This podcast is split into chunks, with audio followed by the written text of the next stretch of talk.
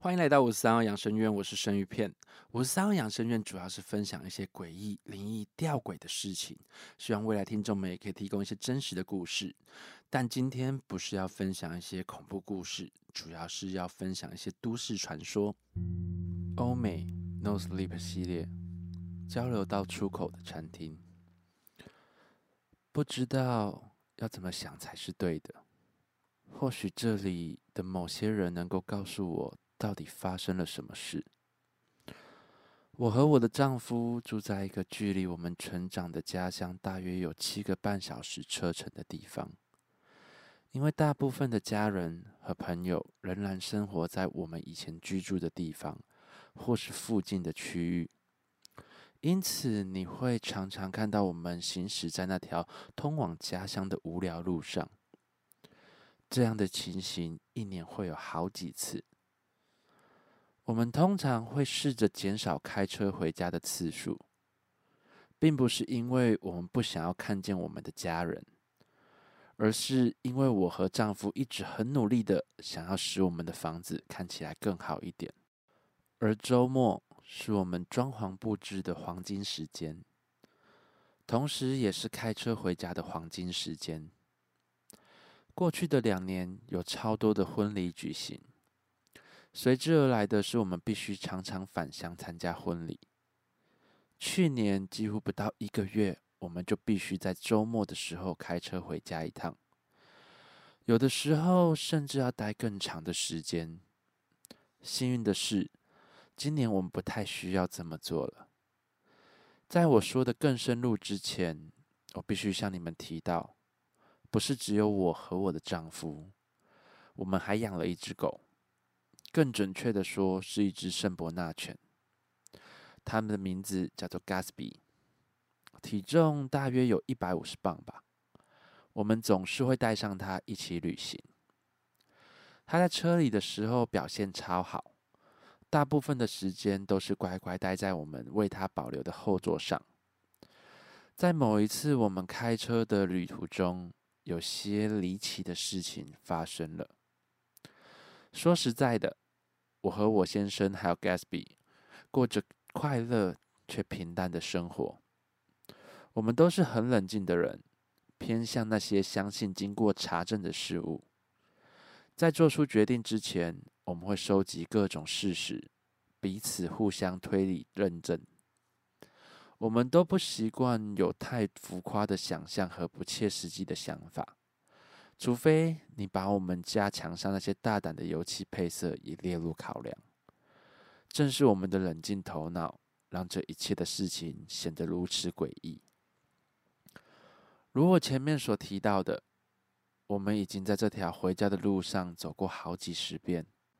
有的时候，为了上厕所、找点东西吃或伸个懒腰活动身体，我们会在沿途停车休息。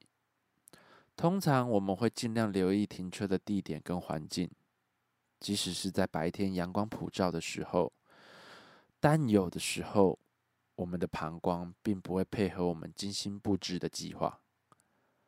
人们总是会问 Gatsby 他是怎么如何做到乖乖待在车上的，而我会笑着说，为了我停车的次数还比我们为了 Gatsby 停车的次数多呢，这倒是真的。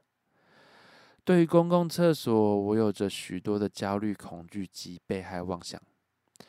但当我真的需要一间厕所时，什么都没有办法阻挡我想上厕所的心。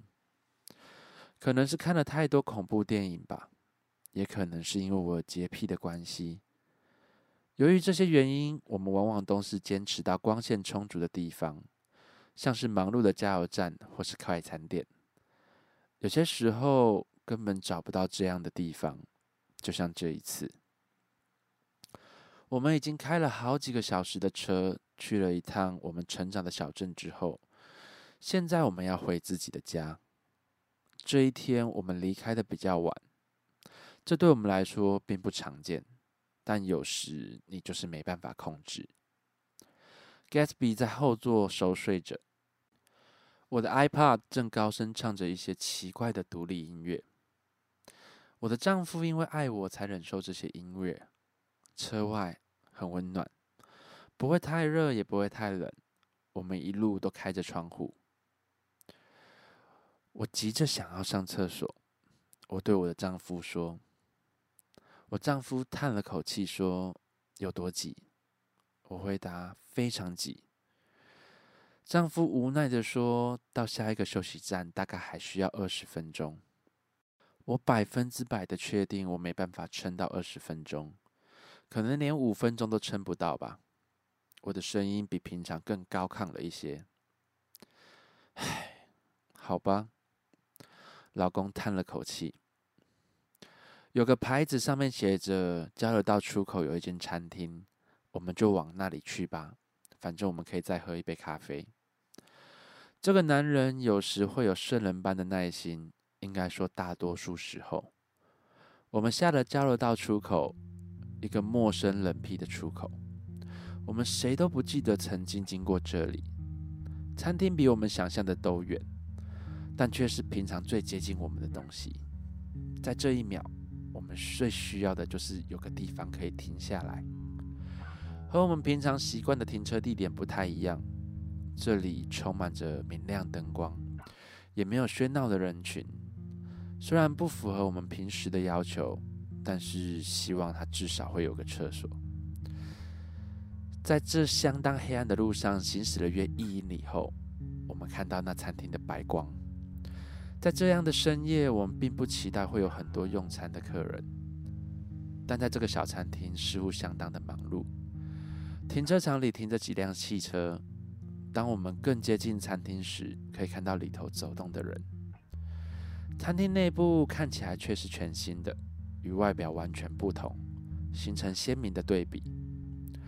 我没有足够勇气一个人走进去，我从来不是这样的人。所以我们会为留在车上的 Gatsby 摇下车窗，向他承诺我们会重新上路之前会带他下来走走，然后我们就朝餐厅走去。当我们一走进餐厅，欢乐的叮咚声便在我们耳边响起，食物的香味扑鼻而来，我们两个肚子都发出轰隆隆的声音。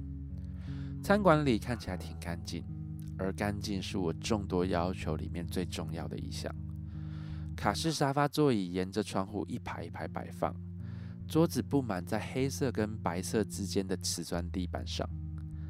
有些位置坐满的人，大多数都是男人，身材魁梧高大的卡车司机；有些是夫妇一起，有些则是家庭。餐厅里有一个长条桌，你可以坐在那边，而桌前就是一个甜点展示柜。透过一个窗口，你可以看到正与忙于工作的厨师，以及穿着桃红色连身裙跟白色围裙的女服务生。有那么一刻，我以为我们在某种时光倒流的回到过去，但我喜欢这有点复古的地方。我对丈夫露出一个轻松的微笑，低着头，急急忙忙的朝厕所走去。我找到厕所的门，推开后，在门的另一边，并没有发现任何异样。我继续进行当下我最需要做的事。上完厕所后，我去洗手台洗手。天花板上的电灯发出宜人的嗡嗡声。当时的我正等待一封我最好的朋友那传来的简讯，因此在离开厕所之前，我查看了一下我的电话。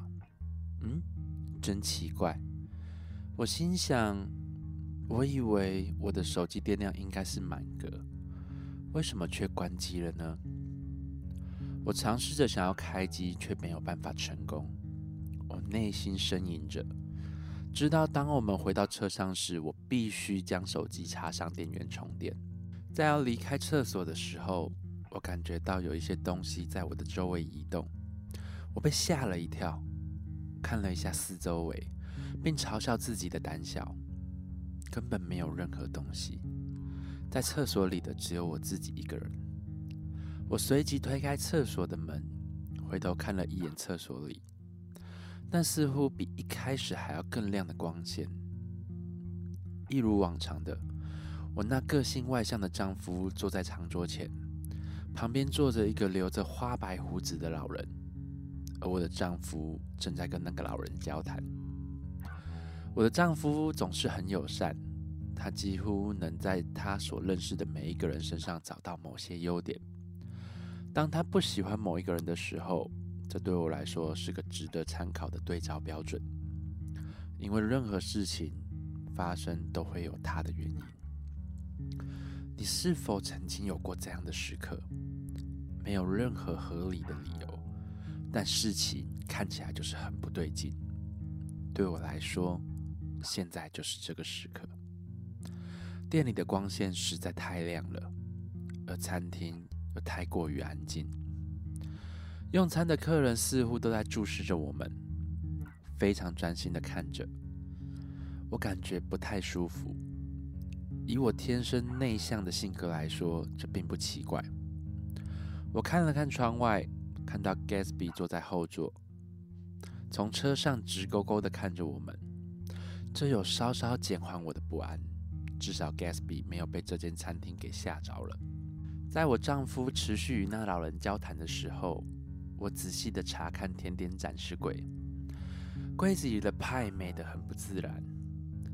在苹果派和樱桃派上有相当整齐的格状派皮，香蕉派上点缀着蓬松的奶油，柠檬派上的蛋白糖霜看起来有一英里高。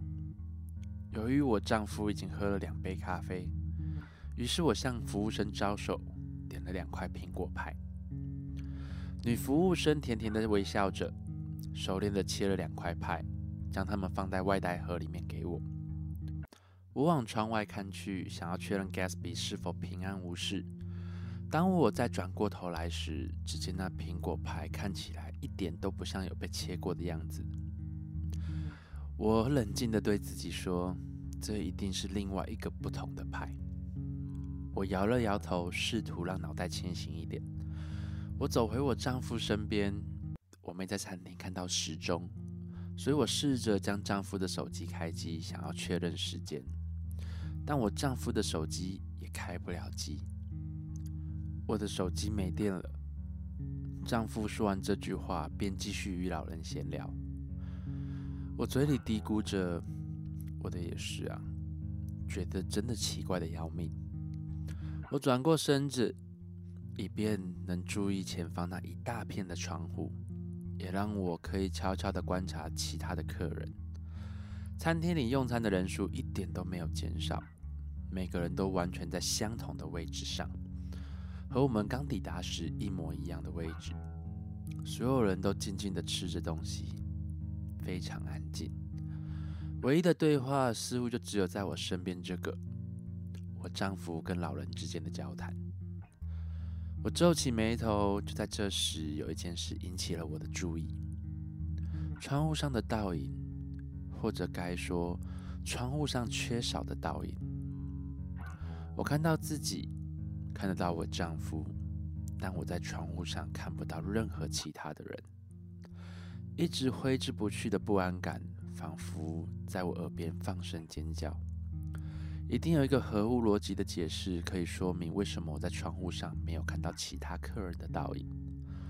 我深吸了一口气，试图平息我的焦虑不安，并朝着甜点展示柜的方向走了几步，希望这全都是角度的问题。可惜天不从人愿。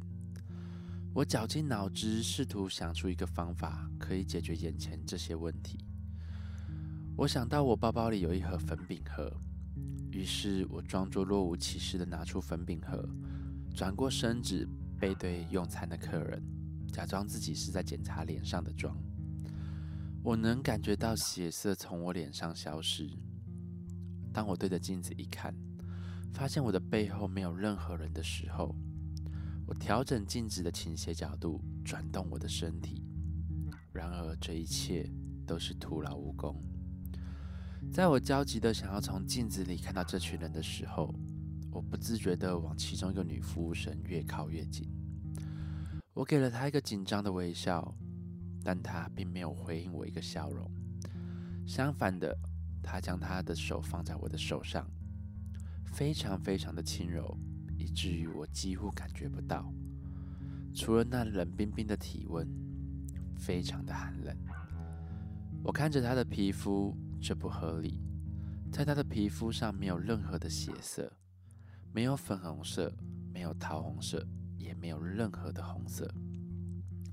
他很苍白，仿佛他的肌肤底下没有一丝的血液在流动。我和他对望，他的眼神里面充满了忧虑，或是担心，又或是警告。趁你还能走之前，赶快离开。他低声的说。我的心脏狂跳了起来，转向我那还在与人交谈的丈夫。我很快的看了一眼餐厅，注意到那异常安静的客人正在变得蠢蠢欲动。我从钱包里面拿出一张支票，并把它扔在柜台上，作为支付咖啡及苹果派的钱。我不知道为什么我会认为这件事情很重要，但基于某些原因，我还是付了钱。亲爱的，我们该走了，时间很晚了，而且 Gatsby 还在等我们哦。我这样说着。便轻轻地拉了一下他的手臂，我的声音里的异样，或者我拉着他的方式，告诉他事情大条了。他抬起头看着我，而我却摇摇头，想要阻止他说出那些我在他眼中看到的疑问。和你谈话真的很开心，谢谢你的建议。他对那老人说：“我几乎是用跑的离开这间餐馆。”一到外面，便大口大口的呼吸着新鲜的空气。我用力的打开车门，坐到方向盘的后面。在我扣上安全带之前，我甚至没有费心去调整座椅。我丈夫茫然的爬进副驾驶座，手中还拿着刚刚买的咖啡。他抱怨着：“我们应该要在这边遛 Gatsby 的，我们答应过他，并把咖啡放进杯座里。”我很冷漠的回答他。不要在这边溜，并且发动汽车。Gatsby 的喉咙开始发出低沉的咆哮声。我的狗狗一向快乐又友善，很少会有这样的举动。我不敢抬头看任何东西，所以我移动排挡杆到倒退档位，踩下油门。尘土和碎石飞扬在我们周遭。你在做什么啊？我丈夫问。当我驶出停车场。而轮胎撞到路上的人行道，我对着他大喊：“你看！”并且第一次转过头看着那间餐厅。刚刚还在餐厅里用餐的客人，现在全部挤到窗户边。他们皮肤病态，并且苍白，眼睛鲜红如血。我丈夫焦急的大喊：“快开车！”我加快速度逃离这个餐馆，偷偷的看了一眼后照镜。却只看到我们身后一片的黑暗。